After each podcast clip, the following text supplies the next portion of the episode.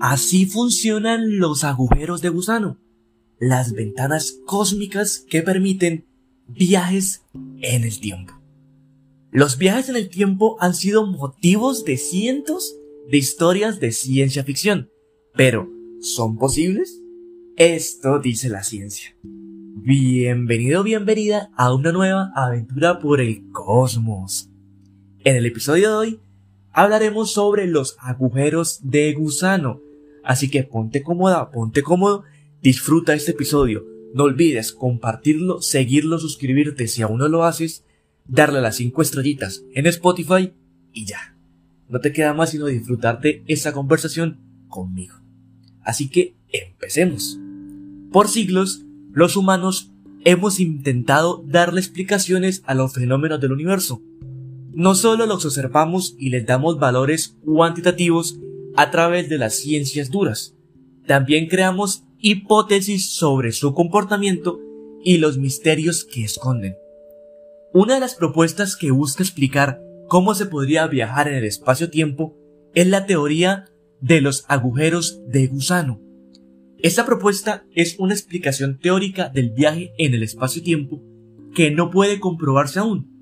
No ha sido posible conocer sobre alguno con la tecnología de observación espacial que existe hasta ahora, si realmente se puede o no se puede viajar en el tiempo. Por otro lado, la ciencia todavía no cuenta con los elementos necesarios para crear un agujero de gusano y experimentar con él. ¿Qué son los agujeros de gusano? Partamos principalmente del concepto de qué es uno. Desde los agujeros negros hasta el Big Bang, la ciencia ha buscado entender el espacio exterior.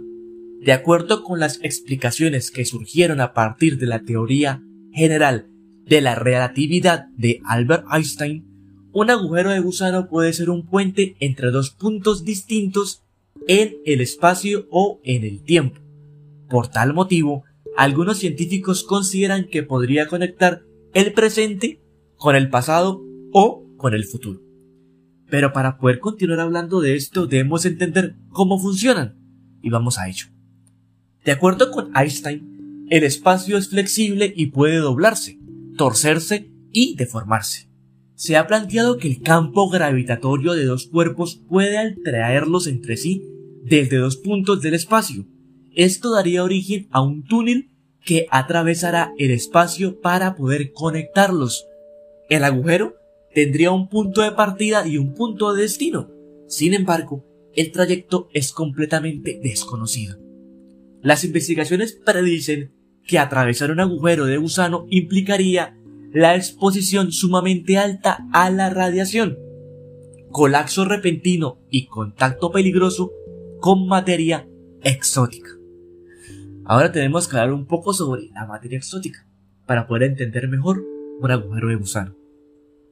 A pesar de la teoría de la relatividad, sienta las bases principalmente para poder crear una hipótesis sobre estos agujeros de gusano, también hay que poner la prueba pero esto realmente es muy complicado.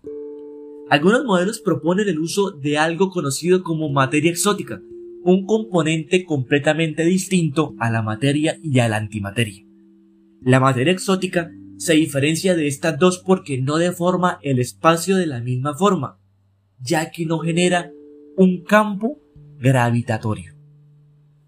Este tipo de materia es importante porque podría proveer la fuerza necesaria para que un agujero de gusano se mantuviera abierto, pues estos consumen tanta energía que cualquier alteración, como el paso de un cuerpo a través de ello, podría cerrarlos.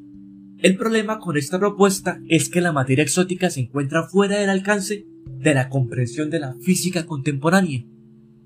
Un misterio incluso para todos los expertos. El debate sobre cómo funciona un agujero de gusano y qué pasaría si nos encontramos con uno es muy amplio y hay hechos que los investigadores de la materia toman posturas algo opuestas entre sí. Mientras que algunos aseguran que los viajes en el tiempo podrían ser factibles gracias a estos agujeros, otros argumentan que sería imposible introducir materia en ellos. Y bueno, aquí culminamos esta pequeña introducción de lo que es un agujero de gusano y a su vez cómo éste puede favorecer al viaje en el tiempo. Pero como les digo, esto hasta ahora es el inicio. Realmente falta entender demasiado sobre esto. Albert Einstein los propuso. Él a su vez cuando habló sobre los agujeros negros, también propuso los agujeros de gusano, también los agujeros blancos. Hasta el momento solamente hemos comprobado los agujeros negros.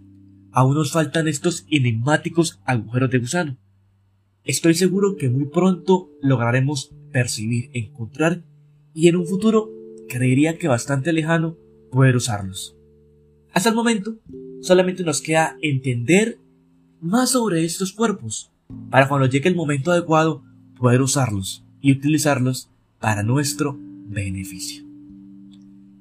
Aquí ya culminamos, no olvides suscribirte, seguir el podcast, compartirlo y nada, espero que tengas un grandioso día, una semana perfecta, un año increíble y que todo lo que tú quieras lo logres porque tú serás capaz de lograrlo. Así que hasta la próxima, bye bye.